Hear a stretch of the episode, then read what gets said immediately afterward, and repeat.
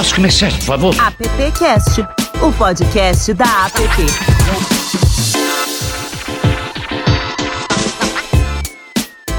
Olá, seja bem-vindo, seja bem-vinda, seja bem-vindo ao AppCast. Estamos na edição número 55. Mais uma vez eu agradeço você que dá o play, nos acompanha aí nessa jornada já de mais de um ano aqui de AppCast.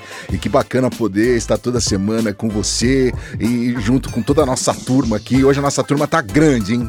Já vou começar chamando aqui é, para dar aquele bom dia. E eu já vou falar assim, vou fazer igual a edição passada. Já vou falando assim, é, vocês já vão mandando presente. Mari Cruz, presente? Presente, bom dia! bom dia. Silvio Soledade, presente? Presente, Lupe. Bom dia, boa tarde, boa noite. Bacana. Adão Casares, presente?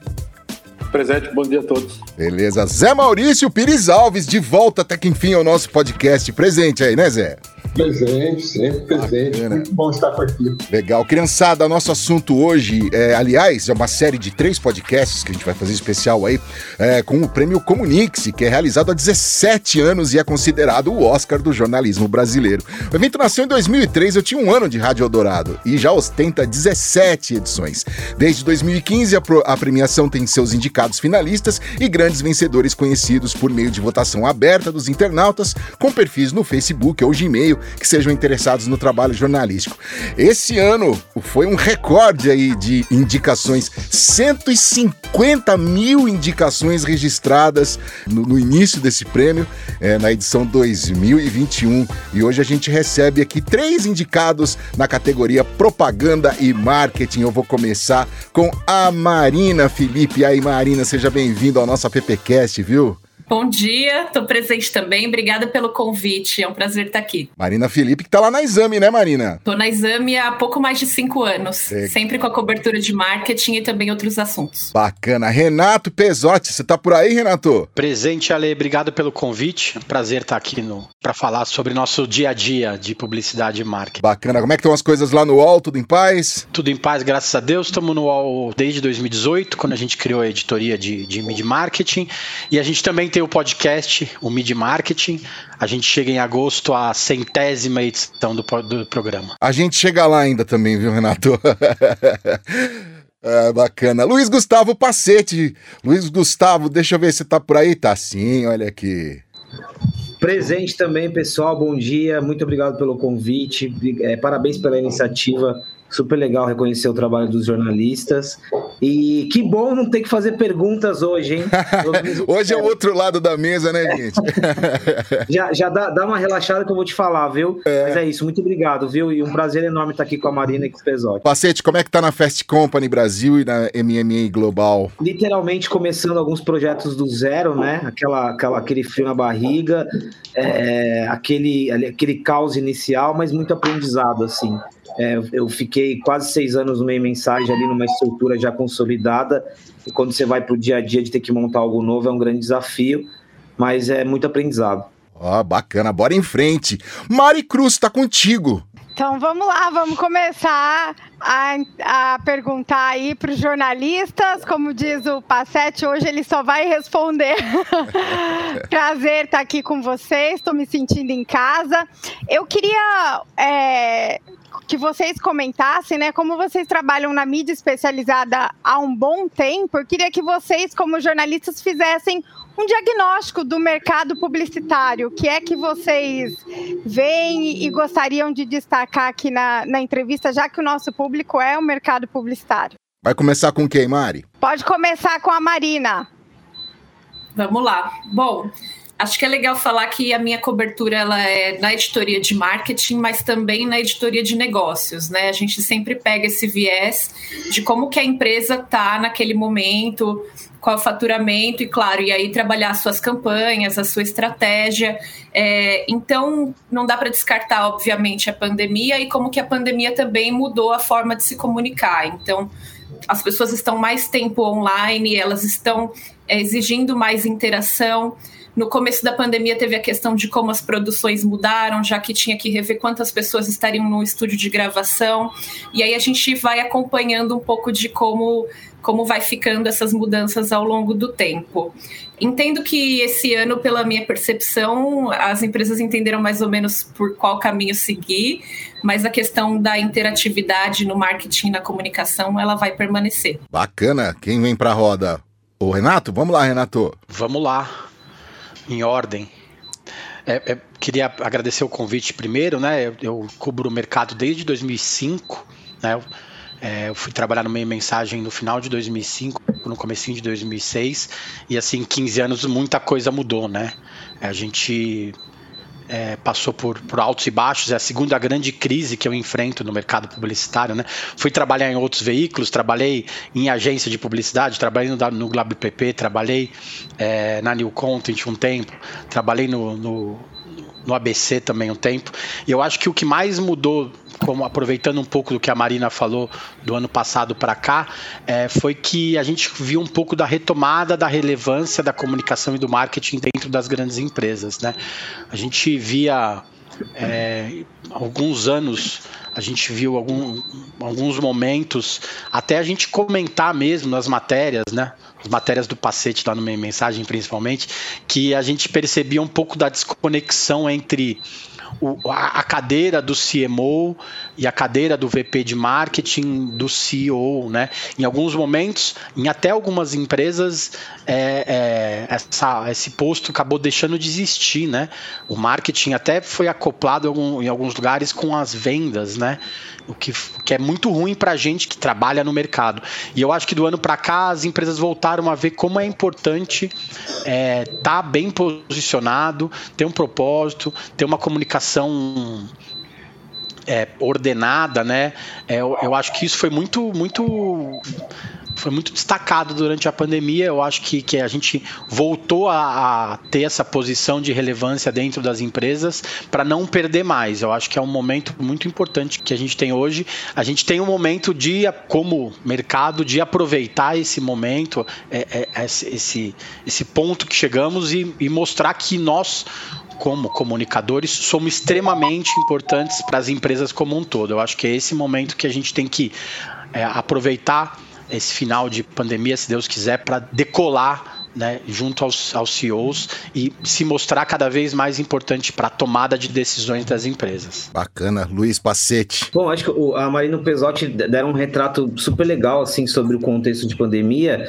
Um pouquinho antes, eu acho que antes da pandemia, né, e, e fazendo um diagnóstico, a gente, eu, quando eu entrei no meio mensagem, eu vinha da Isto é Dinheiro, então de uma cobertura de finanças e finanças e negócios, né? Quando eu cheguei, eu ainda percebia uma algumas conversas, algumas discussões que para mim me, me, me, pareciam que tiravam foco, assim, sabe? É, algumas divisões, né? Agência, consultoria.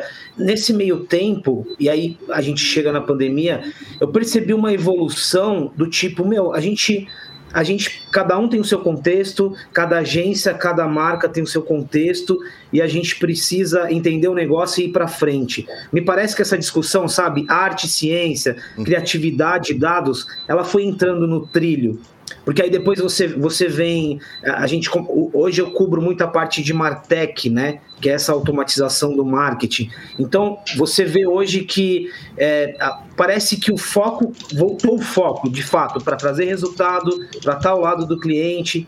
Nesse meio tempo, a gente foi falando muito de transformação digital, inovação. os anunciantes vêm passando por, por pressão, né? Seja por essa conectividade que a Marina falou, seja por esse contexto que a gente viveu de pandemia. Então me parece que hoje as conversas elas, é claro que isso depende de cada contexto, mas as conversas elas estão niveladas hoje. Hoje é sobre resultado, é sobre relevância, é sobre você fazer uma campanha que conecte com o seu negócio, com o que você faz na prática, me parece que equilibrou. Antes eu, eu percebia um pouco um descompasso, sabe? Enquanto um estava falando uma coisa, outro estava olhando para outro lado, mas parece que essa situação de sociedade que a gente vive e de economia foi nos levando para um momento em que parece que a gente está falando é, as mesmas coisas. Bacana. Zé Maurício Pires Alves, eu te chamei assim, é. chincha, hein, né? É, eu achei muito interessante essa posição deles, né? E o que eu tenho visto assim hoje na mídia, a mídia tá, a mídia, a mídia comum, a mídia televisão, a mídia jornal, estão muito todos os jornalistas estão muito preocupados com os maus resultados, né? os problemas, os, os acontecimentos prejudiciais como um todo. A mídia está muito voltada para a má notícia. Como é que vocês veem isso? Porque vocês têm que, vocês têm que se voltar para a boa notícia, né? A notícia boa para vocês que pode ser sucesso. Como é que vocês veem essas mudanças e estão ocorrendo? Como é que vocês se adaptaram a esse momento? Vamos sair da ordem aqui. Deixa eu, deixa eu trazer o Pesote aqui para a conversa. É, senão a, a, bomba fica sempre com a Marina, né? A gente tá, como o paciente disse, a gente está acostumado a perguntar, não a responder. É né? Eu acho que, que a gente, no contexto de pandemia, é, eu, eu preferi sempre dar bons exemplos, né? Eu acho que é, que é o bacana para a gente falar. É, outro dia eu participei de um evento da Berge e, e eu destaquei um ponto importante que assim, eu como é, repórter, jornalista da editoria de mídia e marketing, né, especializado em marketing, eu recebi muito release, muito muito pedido para publicação de nota sobre é, doação, por exemplo. E eu, na maioria das vezes, não publiquei, porque para mim doação não é marketing. Né? Então a gente tem dois pontos importantes aí. A gente tem um lado positivo, dar bons exemplos, mas sem fazer marketing, sem fazer publicidade em cima de coisas que as empresas deveriam fazer. Né?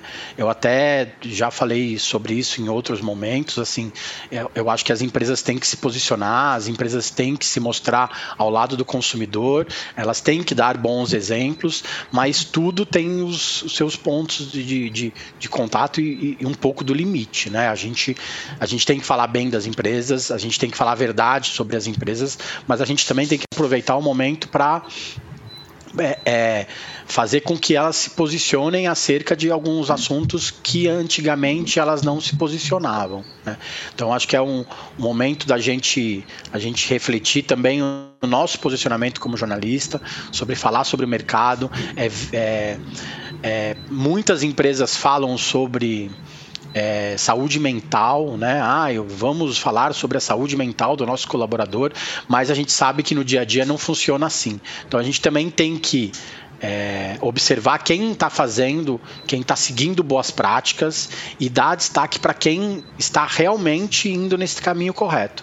Eu acho que é o nosso posicionamento, a, no, a nossa hoje a nossa situação é estar ao lado das empresas que fazem, que seguem boas práticas. Eu acho que é um ponto que eu, que eu sigo mais ou menos no, dentro da editoria. Marina. Acho que tem duas questões. É eu tenho priorizado mais, quando possível, pautas de serviço que tenham promoções interessantes que vão ajudar o consumidor a economizar num momento difícil, é, que vai trazer um viés diferente para aquilo que ele está comercializando.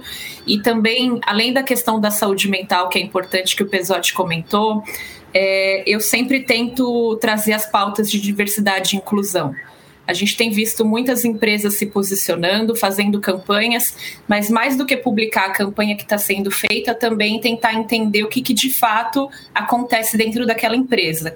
Então, tem um comitê, os funcionários estão envolvidos, porque no fim a gente sabe que tem muitas empresas aí que fizeram campanhas é, inclusivas, diversas, e depois também tiveram devolutivas bastante negativas.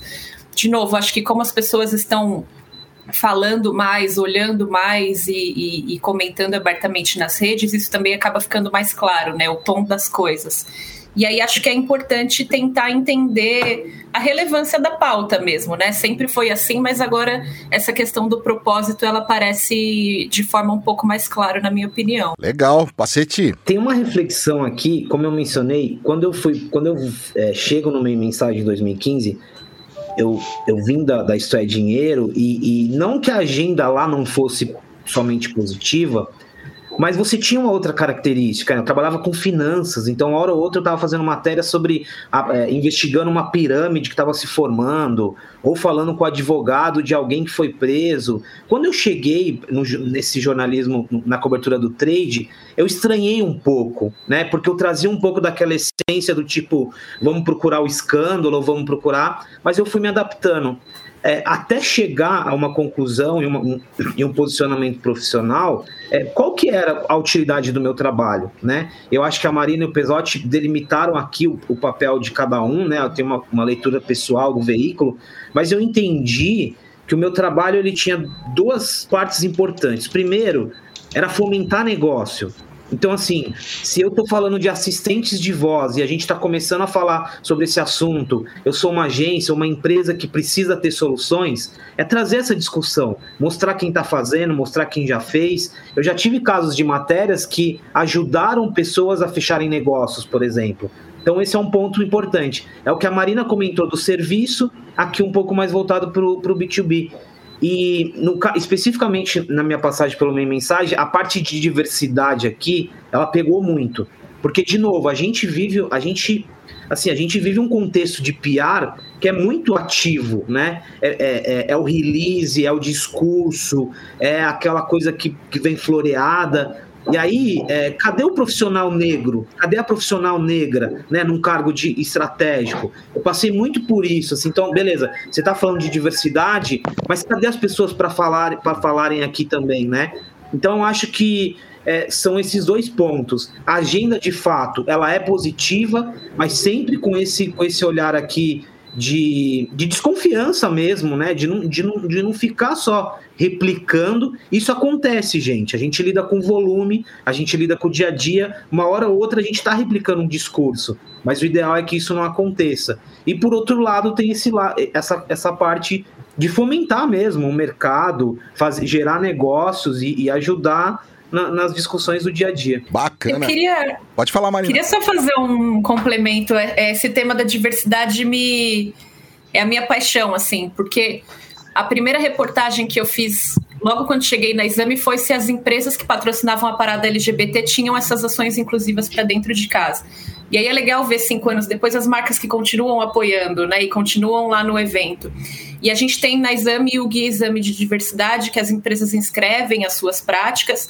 E na primeira edição, é, a gente teve cerca de 100 inscritas e agora com a terceira edição publicada foram quase 200 inscritas. Então também acompanhar a maturidade dos temas, né, e como que o marketing aparece dentro de gestão, de negócios e de outras áreas da empresa que no final tá tudo junto. Legal. É bom que você tocou nesse assunto porque aqui na, na PP agora vou puxar a sardinha pro nosso lado aqui, mas a gente graças ao, ao Silvio Soledade aí e a é o esforço de muita gente aqui na diretoria. A gente criou o nosso núcleo de diversidade também para a gente poder aprender, saber comunicar, saber entender e saber dividir, compartilhar com as pessoas todo esse universo e, e o que é de fato, não é parecer, é ser, né? Mas vamos lá.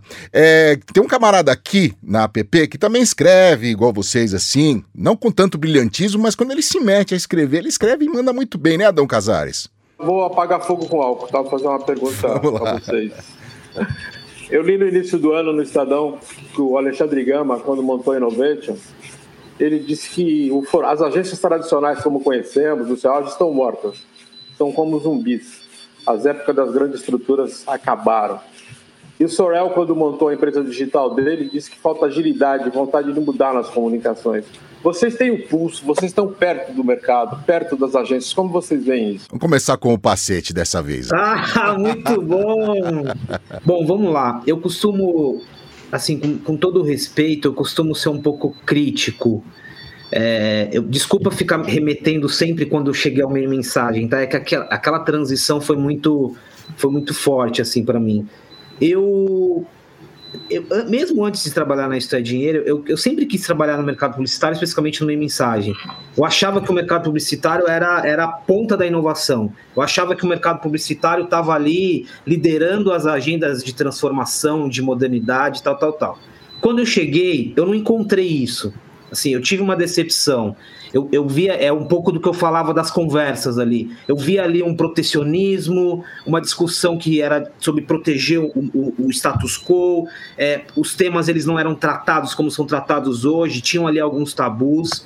E eu não vou concordar ou discordar, Adão, com, com, com as duas referências que você trouxe, mas eu acho que quando eu falo que os assuntos começaram a, né, a se, se nivelarem, eu acho que a gente evoluiu um pouco. É, mas eu acho que todas as agências e todas as estruturas elas sofreram essa mudança e elas precisaram se reinventar. Eu acho que está muito claro para todo mundo que aquele contexto né, do, do, do, das grandes estruturas, inalcançáveis da, da, intermediação, ele não faz mais sentido. Agora é muito sobre trabalho, dá muito mais trabalho, dá muito, não é mais sobre intermedi, intermediário, é sobre estar ali presente. É a criatividade, mas é o negócio. É sobre dados, é sobre tecnologia, é sobre dialogar com outras áreas que não são marketing dentro de uma empresa. Então, assim, eu acho que é, é, é, um, é, um, é um desmanchar de uma estrutura. Eu acho que, claro, cada, cada empresa, cada agência, cada hold vai encontrando seu caminho, mas existe aqui sim um, um, um, um, desafio e uma mudança importante, assim. Não, não discordando, concordando com o que eles falaram, mas eu acho que é, é, muita coisa mudou, né? Talvez a, o posicionamento e a forma de atuação de antes, de fato, não fazem sentido agora. Pesote. As coisas mudaram, né? Eu, eu trabalho como o meio mensagem é muito marcante, né? O paciente fala do meio mensagem, eu também falo do meio mensagem, né? Eu comecei em 2006, mas assim, é, as coisas mudaram muito e muita gente não está acostumada a ter essa mudança do dia a dia né? É, a gente tem esse problema, né? É, eu conversei com o Davi Lalum do distrito faz pouco tempo é, e assim ele mudou a carreira radicalmente, né? Ele saiu da, de ser CEO da Young Rubicon para ser sócio do, do, do, hub de inovação. E ele diz que, na verdade, as empresas, as agências, as, as agências não, né? Os grupos de comunicação, eles precisam é, romper silos, né? Eles precisam investir no futuro, né? Eles precisam diminuir esse pensamento de lucratividade para de repente pensar de uma forma mais estratégica, né, dentro das empresas. E tem gente que não quer que mude, né? Por quê? Porque deu certo durante muito tempo, durante 20, 30 anos a pessoa é, trabalhou dessa forma, né?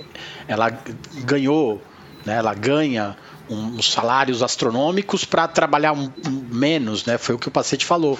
Tra trabalhar dá trabalho, né? Mudar muitas coisas dá trabalho. E aí as pessoas falam assim: puxa, mas eu vou ter que fazer isso, vou ter que encarar. Vai, né? Infelizmente. Né? Adão citou dois exemplos bacanas de, de profissionais que tiveram que mudar o seu dia a dia mesmo. Né? Acabou o nomezinho na porta, acabou, aí a campanha foi criada pelo nome tal e ninguém mais vai criticar. Não é mais assim, né? O consumidor também tem o, o ponto de vista dele, né? Não, não é só, ah, foi, foi o, o, o, criativo fez X que fez a campanha, então ninguém vai poder falar que tá ruim mudou, né? Se alguém, se, se ninguém falar, talvez depois o consumidor fale, né? Se o consumidor não falar isso, é, talvez a marca não venda como vendia antigamente. É, mudou, não tem mais jeito, não tem mais volta. A gente tem que, a gente também se acostuma. Né? A gente também tem que passar por esses, por esses desafios de, de, de, inovação a cada momento. Né? A gente, como jornalista, também passa por isso. Né? Eu era editor do site do Meio Mensagem em 2006. Depois eu fui ser editor do impresso. Depois eu voltei a, a ser editor do site. Aí eu fui trabalhar em agência de publicidade. Depois eu fui convidado para escrever uma editor, para criar uma editoria no UOL. E aí eu me deram um podcast de, de presente. E aí agora virou um programa de de, de TV que entra no canal da, do, do, do, portal, né? É uma coisa, a gente tem que se adaptar a essas mudanças todas. E aí o publicitário às vezes fala assim: não, não quero. Não, meu amigo, não tem mais não querer. É. Você tem que olhar para frente, ou você pode mudar de, de ficar no seu mundinho, né? Algumas agências conseguem sobreviver ainda, mas vai saber quanto tempo isso vai durar. Então, acho que a mudança está aí, né? É, tem que olhar para o futuro e ver se, se, se você está dentro desse futuro. Se você não estiver dentro desse futuro, talvez você fique para trás. Mas aí, dentro, acho que cada, cada grupo de comunicação que vai perceber qual o caminho que tem que seguir. Né? O, o Martin Sorrell seguiu o dele. Né? Vamos ver se, se outras empresas abraçam a causa e, e mudam também. É mais ou menos assim, ou acompanha ou acompanha, né, Pesotti? Marina. Primeiro que eu tô achando bem legal participar da conversa e ouvir vocês, porque a minha referência é um pouco mais recente, né? Eu comecei nessa cobertura especificamente de marketing em 2016. Então, pelo menos tem uns 10 anos de diferença aí do Pesotti falando do meio mensagem. Então, talvez tem muita coisa que eu ouvi dizer como era, mas não estava ativamente é, na cobertura dos temas. E em 2015 foi um ano que eu trabalhei numa agência de comunicação no interior de São Paulo. E aí fazer essa mudança de estar dentro da agência e de começar a escrever sobre o assunto, a sensação que eu tinha é que muita coisa que parecia claro no trabalho, às vezes na hora de explicar e de fazer uma matéria não é bem assim. E, e, o que eu estou tentando dizer com isso é: existe muita pressa das agências e dos PRs em comunicar que é o primeiro em alguma coisa, que está fazendo uma inovação, que está fazendo alguma coisa diferente, nova, mudando aí uma, uma tendência de mercado. E na prática, na hora de dizer como essas mudanças estão acontecendo, ainda não se sabe como explicar, é, o que está acontecendo de fato. Ah, agora a gente vai ter uma agência in-house dentro da empresa. Tá, mas o que, que muda? Por que, que tem essa escolha? É, quais são as vantagens? Quais são as desvantagens? Às vezes isso ainda não, não fica muito claro. Existe tanto essa pressa de ser o primeiro, de ser a empresa que está levando a inovação para o mercado, é, que muitas vezes acho que falta um pouco de, de troca mesmo para que, que a evolução aconteça no mercado como um todo e a gente consiga mapear melhor o que está acontecendo. Acho que o paciente falou dos dados e é um ótimo exemplo também. É, Direto a gente recebe pauta de empresas que estão coletando os dados dos clientes, dos consumidores e tudo mais. Mas o que, que se faz com esses dados? O que, que você cria a partir dali? Eu acho que talvez esse seja o ponto que a gente pode começar a entender melhor e comunicar melhor, mas aí também, claro, depende das agências de publicidade de fato fazerem essa virada de chave. Silvio Soledade, chega aí. Oi, quem chamou? Quem chamou? Ô, Silvio, desculpa, eu, eu, ah, eu preciso descer. Vamos lá, parceiro. Eu vou, eu vou descer do muro aqui. Boa. Muro, lá, eu, não gostei de ficar no muro. Ó, deixa eu dar um exemplo. É, porque no fim das contas eu, concordo com os caras. Assim, é, eu, fiz, eu fiz o que nenhum jornalista gosta, né? Que, que, a, que, a, que o entrevistado faz. Mas eu vou dar um exemplo. É, por que, que o modelo não se sustenta? Se você olha hoje, vamos, vamos falar do, do, do da líder ou do líder de marketing, né? E, e essa relação. Se você olha hoje para o marketing, sabe aquele termo que a gente muita, usa muito para falar do consumidor, resolveador?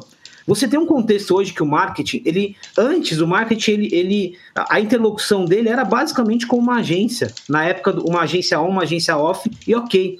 Hoje o marketing, ele precisa lidar com uma startup de inteligência artificial, ele precisa lidar com uma empresa de realidade aumentada, ele precisa lidar com uma, ele lida com uma consultoria, ele lida com uma desenvolvedora de games. E, e, e, e o que ele precisa ali não é mais, o que está em jogo ali não é mais só a relação duradoura que ele tem, é resolver a dor dele ali eu gosto muito de, de, acompanhar o mercado de games e é um mercado que ele a indústria não é nova, mas o que as marcas estão fazendo precisa de conhecimento. Hoje, uma, em muitos casos, um grande parceiro criativo é, das marcas é uma desenvolvedora de games, é uma Ubisoft, é uma Riot. Então, assim, é, não é mais sobre o, não é mais sobre o modelo, é, é, sobre o modelo, é sobre resolver a dor de fato. E voltando àquilo que eu falei, dá trabalho né? Às vezes você, você como agência, e eu acho que eu vejo muito isso, a agência, é, você acaba olhando e se sentindo ameaçado. Caramba, eu, eu desenvolvo aqui as campanhas, e aí tem uma desenvolvedora de games que está produzindo um conteúdo ali, né? Qual que é a minha postura? E eu já vi muitas posturas de da agência tentar retomar o espaço ali. Então, só. Desculpa aqui, pessoal. Só só descendo do muro e dando um exemplo, porque eu acho de fato que o modelo não se sustenta. É sobre resolver a dor. E, a, e, e, essas dores elas são cada vez mais dinâmicas cada, e, e vêm de cada vez mais lugares. Deixa eu aproveitar o gancho do Pacete, que ele deu um exemplo super legal de, de outros parceiros que as empresas têm que trabalhar, né? Vou assumir meu lado mais velho aqui. Eu, eu, a casa da minha mãe, eu fui lá faz pouco tempo. Existiam impressos do meio mensagem de 2010, 2011 lá, né? Que a gente guardava porque era legal é, ter as matérias, as entrevistas gravadas no, no impresso do meu mensagem. Aí eu estava dando uma olhada nas matérias. E a Marina falou sobre isso, sobre ser o primeiro né, sobre divulgar o ser o, o, primeiro que tem tal coisa, o primeiro que tem outra coisa. E, e, muitas agências naquela época eram os primeiros a ser, assumiam a conta 360 de tal empresa. Cara, hoje não existe mais assumir a conta 360. O que, que é isso, né? Que foi o que o paciente falou. O que, que é assumir a conta 360 de uma empresa? Né? Quantas pessoas você vai ter dentro da sua empresa para você conseguir fazer tudo o que você precisa para um anunciante? Porque se você tem a conta 360 do, de um anunciante, provavelmente o anunciante está perdendo espaço, né? Porque como que ele vai tomar conta de tudo isso aí que o Pacete falou, né? Startup de, de, de uma coisa, startup de outra, games, e, e ainda ter que botar comercial na televisão, né? Porque não adianta só né, fazer tudo e não talvez não colocar comercial na televisão. Então hoje, é, esse mundo todo, ainda hoje a gente tem boutiques de criativos que atendem vendem só uma coisa. E aí, antigamente, a gente olhava e falava assim: nossa, estou perdendo a parte da conta, né? Não, cara, hoje talvez seja bom você perder a parte do, da conta, porque você conseguiu ficar com uma outra, né? Não perdeu tudo, né? Tem que olhar para esse lado também. Eu acho que é isso que a Marina e o Pacete falou, falaram, foi, foi bem interessante para eu lembrar essas histórias de 10. E não é muito tempo, né? Se a gente parar para pensar, são 10 anos atrás que as empresas se vangloriavam de ter a conta 300 360, né? Do, do uma, os mais jovens talvez nem saibam, nem saibam mais o que é a conta 360, é, de ter todas as áreas da, do anunciante dentro da, de uma agência só. Silvio Soledade, chega aí. Chegando, que papo legal, hein, hein Lupe? É, é bom fazer, é bom fazer pergunta para jornalista, né? É, pô. Tô adorando essa. É, é dia de folga, meu. É meu dia de folga. É que mas, você ó, não tá respondendo o é. problema, né? Eu acho que é. É. Eu sei, eu vou, mas eu como eu, como consultor, estou acostumado a fazer só pergunta. Também não, não, não sou, sou adepto das, de dar respostas, não. Só faço perguntas. Ô, Silvio, toda vez Oi. que eu dou entrevista, eu fico pensando: o que, que eu tô falando, rapaz? eu vou me arrepender. Né? É, pra... é. É uma Se eu perder o pessoa, emprego, eu vou ter né? que pedir emprego pro Silvio depois. Né?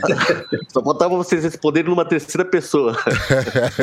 bom, mas enfim, queria, uh, que bom que vocês tocaram no assunto diversidade e inclusão, porque é um assunto que nós associamos com a PP nessa próxima, nessa nova gestão.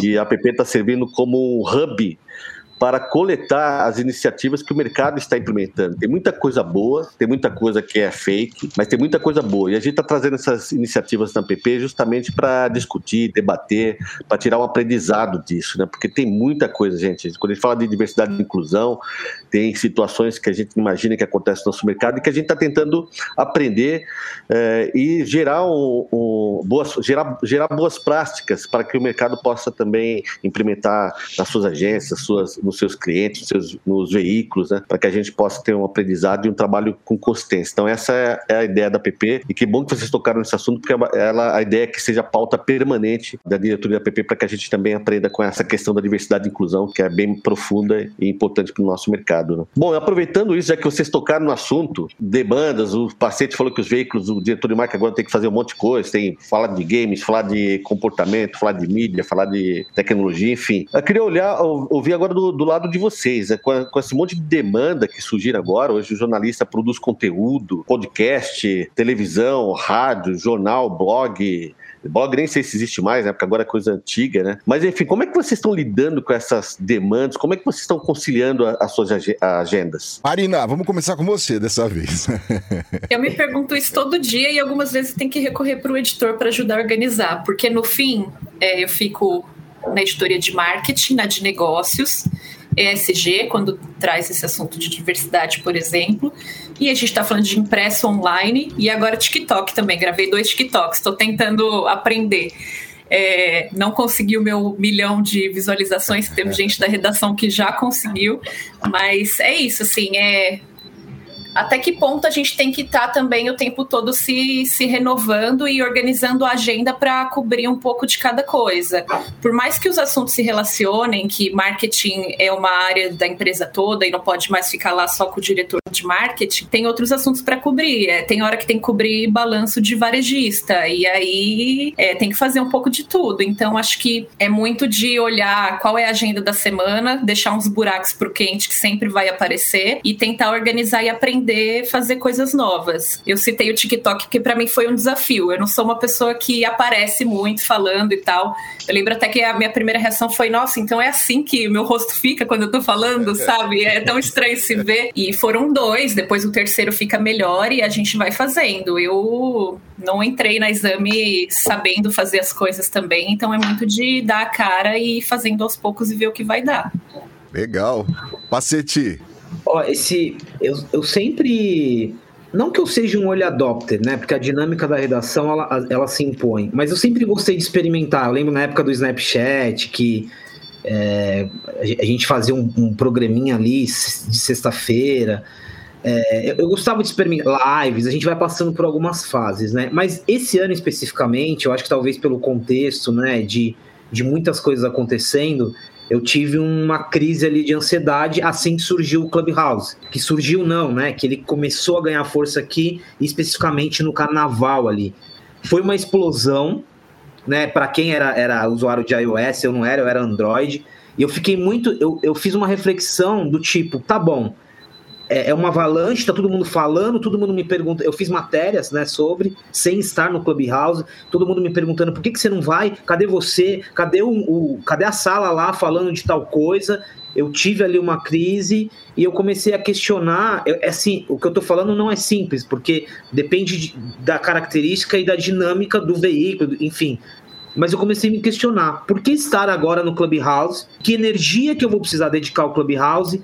Se eu já tenho um podcast para colocar aqui em pé, uma série de 10 episódios, se eu já tenho um monte de webinar, de, de lives para fazer, se tenho o site para cobrir, eu acho que acho que começou a surgir, se antes eu não tinha muito esse questionamento, um questionamento estratégico, assim, por que, que eu vou para o Clubhouse agora?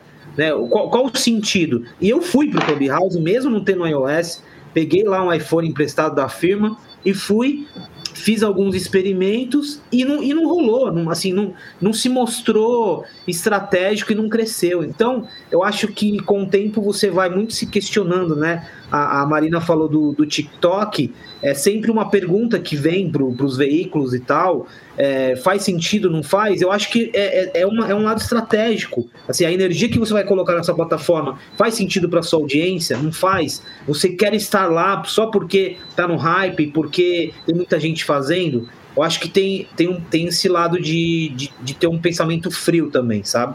Mas é um desafio, assim, é muita, é sempre muita coisa surgindo, formato. O Pesotti esses dias compartilhou uma matéria comigo no formato de stories, né? É, são formatos novos e demandas que vão surgindo. É, tem uma coisa que eu queria adicionar que é como a gente tem que fazer todos esses conteúdos, e eu também tenho muito a sensação de que além do conteúdo ser feito, ele tem que ser mostrado. Então a gente também ser um pouco influenciador da gente mesmo ali, do que a gente está produzindo. Pacete, por exemplo, direto aparece para mim no LinkedIn, que ele está acompanhando o que as empresas estão fazendo, e ele vai criando uma relevância ali do nome dele dentro daquela plataforma e de outras também, é, como uma marca pessoal mesmo, né? É, acho que eu só fazer a matéria no site Exame e deixar ela ali tem um peso. Fazer e postar, divulgar que foi feito, isso também tem, tem outro peso. Assim. Então a gente também, além de ser jornalista, tem que ser meio influenciador. É, e eu acho que isso também ajudou nas indicações do prêmio, de alguma forma. É, claro que isso não se sustenta por ele mesmo, tem que ser feito um trabalho consistente, mas ajuda de alguma forma também. E isso também é cansativo, né? Porque tem dias que é muito legal postar e tem dias que você está querendo fazer a matéria e descansar um pouco, sair um pouco da tela. Então tem, tem os dois lados sempre. Pesotti, você já foi do impresso, você já foi do digital, agora você está no podcast, você está no programa de TV, você já está no TikTok também ou não? eu tenho um perfil, mas eu não sou tão tão evoluído quanto a Marina. Espero que ninguém ouça, senão eu tô ferrado. É, na verdade, o Pacete comentou desse formato desse AMP que, que eu fiz é, na semana passada. Eu fiquei uma tarde inteira fazendo é, deu mais trabalho do que se fosse uma matéria de texto, é, imagem, são coisas pequenas no formato de stories, e assim, é impressionante como às vezes dá muito mais, uma coisa muito mais, aparentemente mais simples, deu muito mais trabalho do que um texto escrito talvez desse, né? É, mas é, eu até queria que o, ouvir o que o Pacete que para mim trabalha 24 por 7, como que ele trabalha no dia a dia, porque eu fico desesperado às vezes. Eu acho que, as, é, eu acho que a gente tem que abrir mão de algumas coisas. É, é, é difícil para gente né, abrir mão de matérias.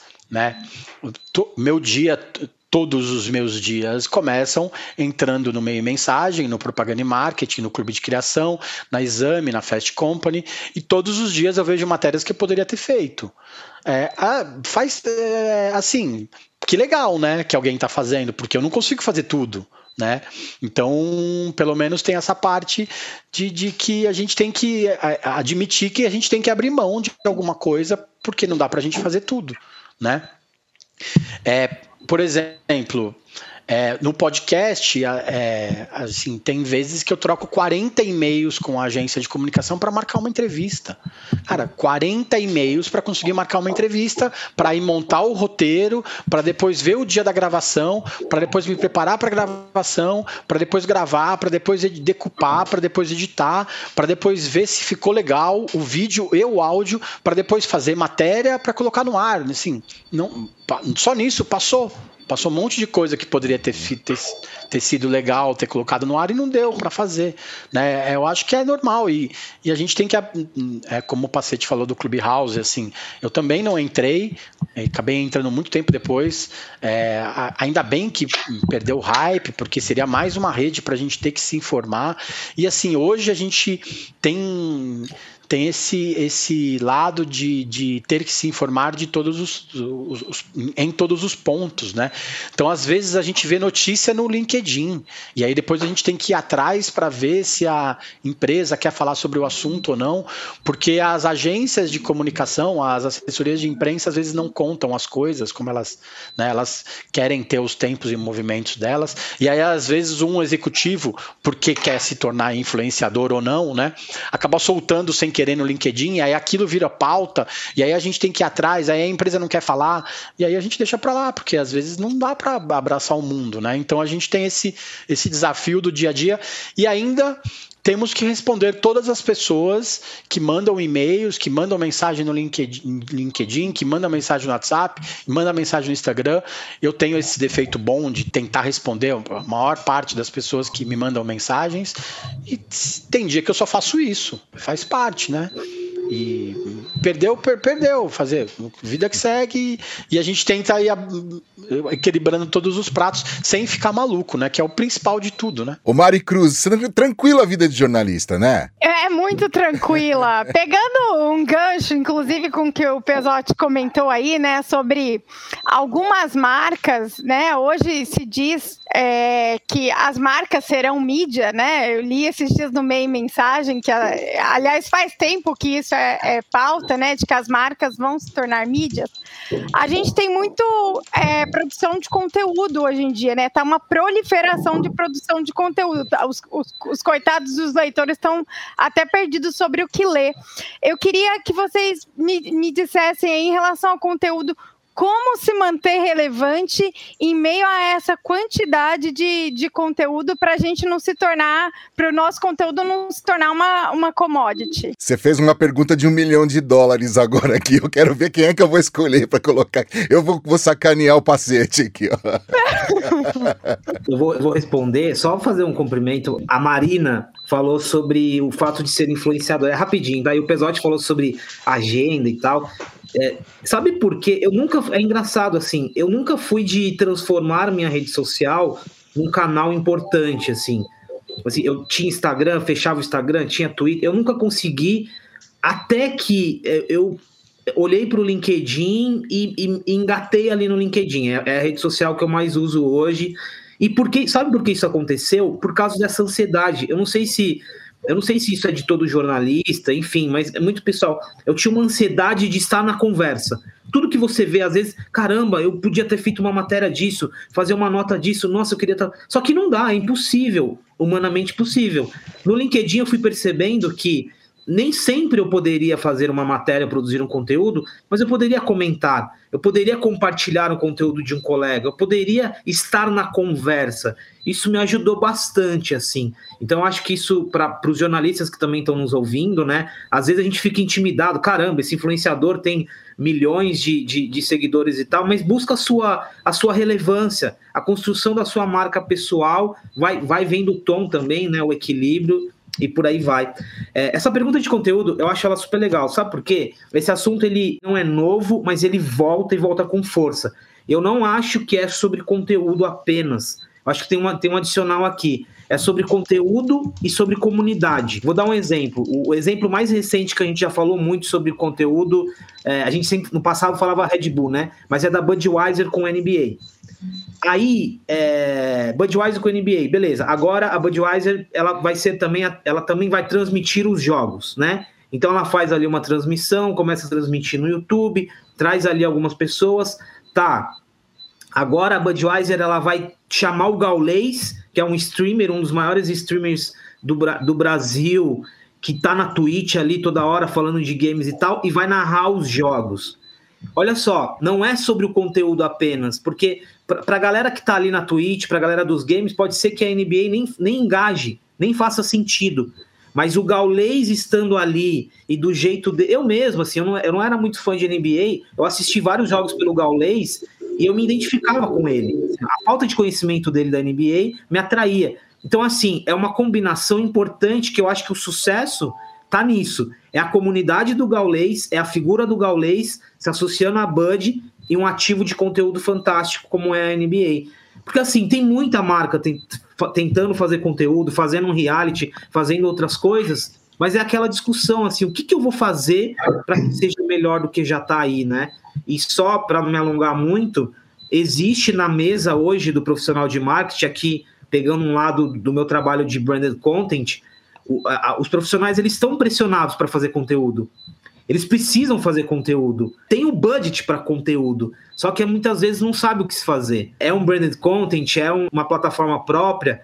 Então eu acho que essa discussão ela é, é, é além do conteúdo, é sobre o que você vai conectar e plugar para fazer que esse conteúdo faça sentido. Marina? É, acho que tem também uma questão de personalizar mais essa marca, né? Essa questão de fazer com que essa marca seja desejada, querida e esteja ali no momento de escolha do consumidor. O Pacete citou a Budweiser e é um caso interessante porque no fim a Ambev está lidando com as marcas dela que vende o mesmo produto de alguma forma e está ali tentando mostrar a diferença de cada uma dessas marcas.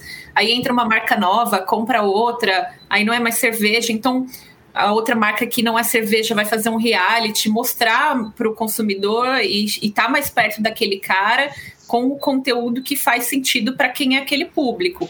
Porque no fim a própria empresa às vezes acaba concorrendo em determinadas ocasiões de consumo. É, mas claro, isso vai para além de outras categorias de consumo também. Acho que aí também tem uma questão de proximidade, de novo, do uso dos dados, né?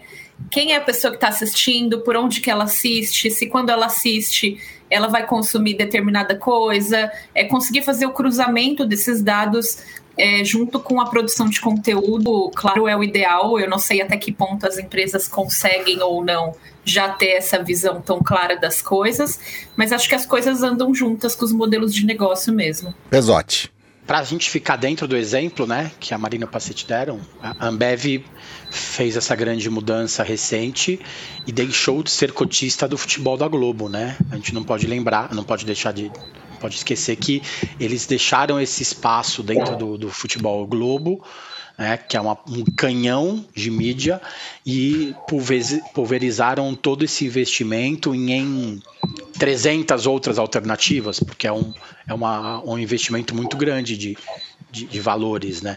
Então, é, é, tem que sempre se pensar em quem está do outro lado, né? É, como o Pacete falou, tem verba, só que aí o que a gente vai fazer com esse dinheiro, né? Vamos fazer, vamos patrocinar um branded content num canal que ninguém vai assistir? Pra, qual que é o sentido, né? É jogar dinheiro fora, né? Do cliente. Não tem necessidade. E assim, tem que ser visto, né?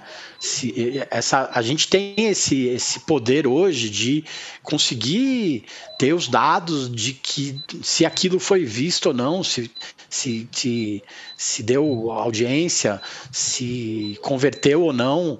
Tem que botar isso na prática. Não vale mais só fazer por fazer como se fazia antigamente, né?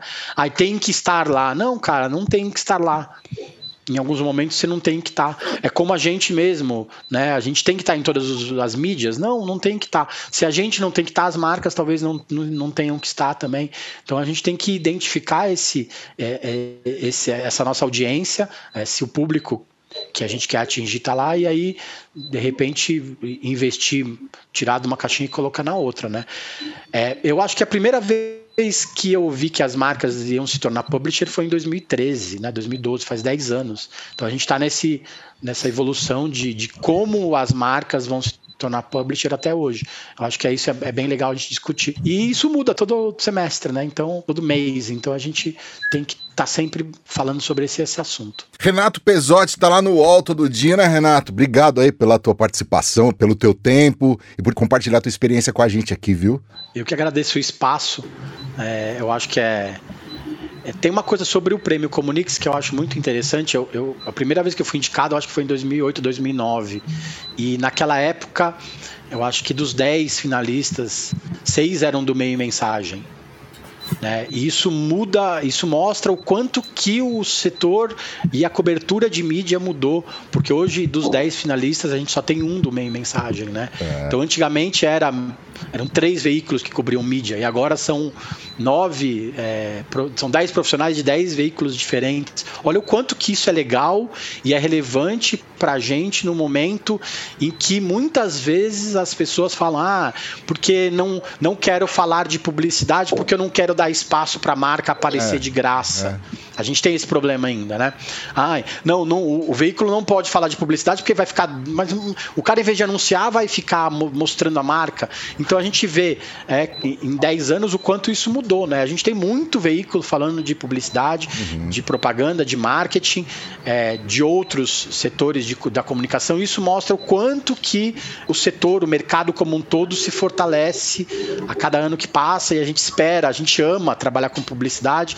Eu fui trabalhar com outras coisas já, com esporte durante muito tempo, mas eu amo trabalhar com propaganda e marketing e eu tenho muito orgulho de estar tá, é, debatendo isso com vocês e ter pessoas tão bacanas. Eu estou ficando da turma da terceira idade já, é, de ter jovens né, como a Marina, como o Pacete, com esse apetite todo né, em, mostrar pra gente que é legal.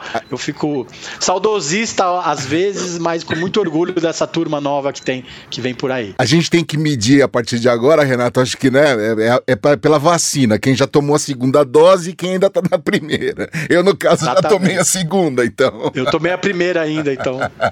então vamos lá. Obrigado. Eu, eu acho que o 360 agora é Omnichannel, né? É. é. é. Legal.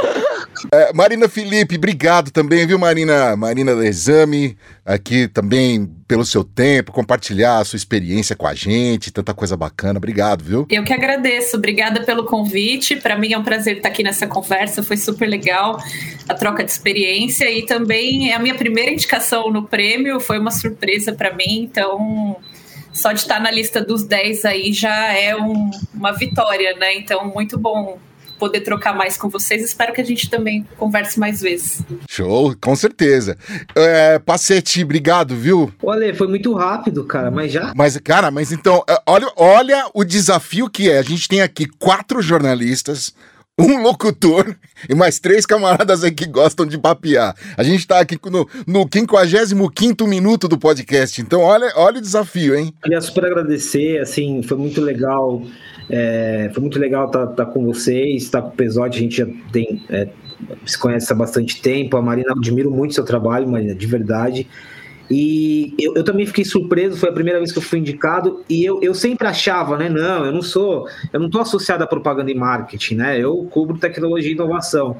E aí vem essa surpresa. Mas o que o Pesote falou, eu acho super legal e não só, não só na, na diversidade de veículos que tem falando sobre o tema, mas sobre o mundo do marketing em si. Para quem está nos ouvindo e, e olha para essa indústria, às vezes acha que é uma indústria em crise, é uma indústria, pelo contrário, assim, é uma indústria com muitas oportunidades. Assim, tem muita coisa legal para se fazer, precisa de muito profissional, não tem crise.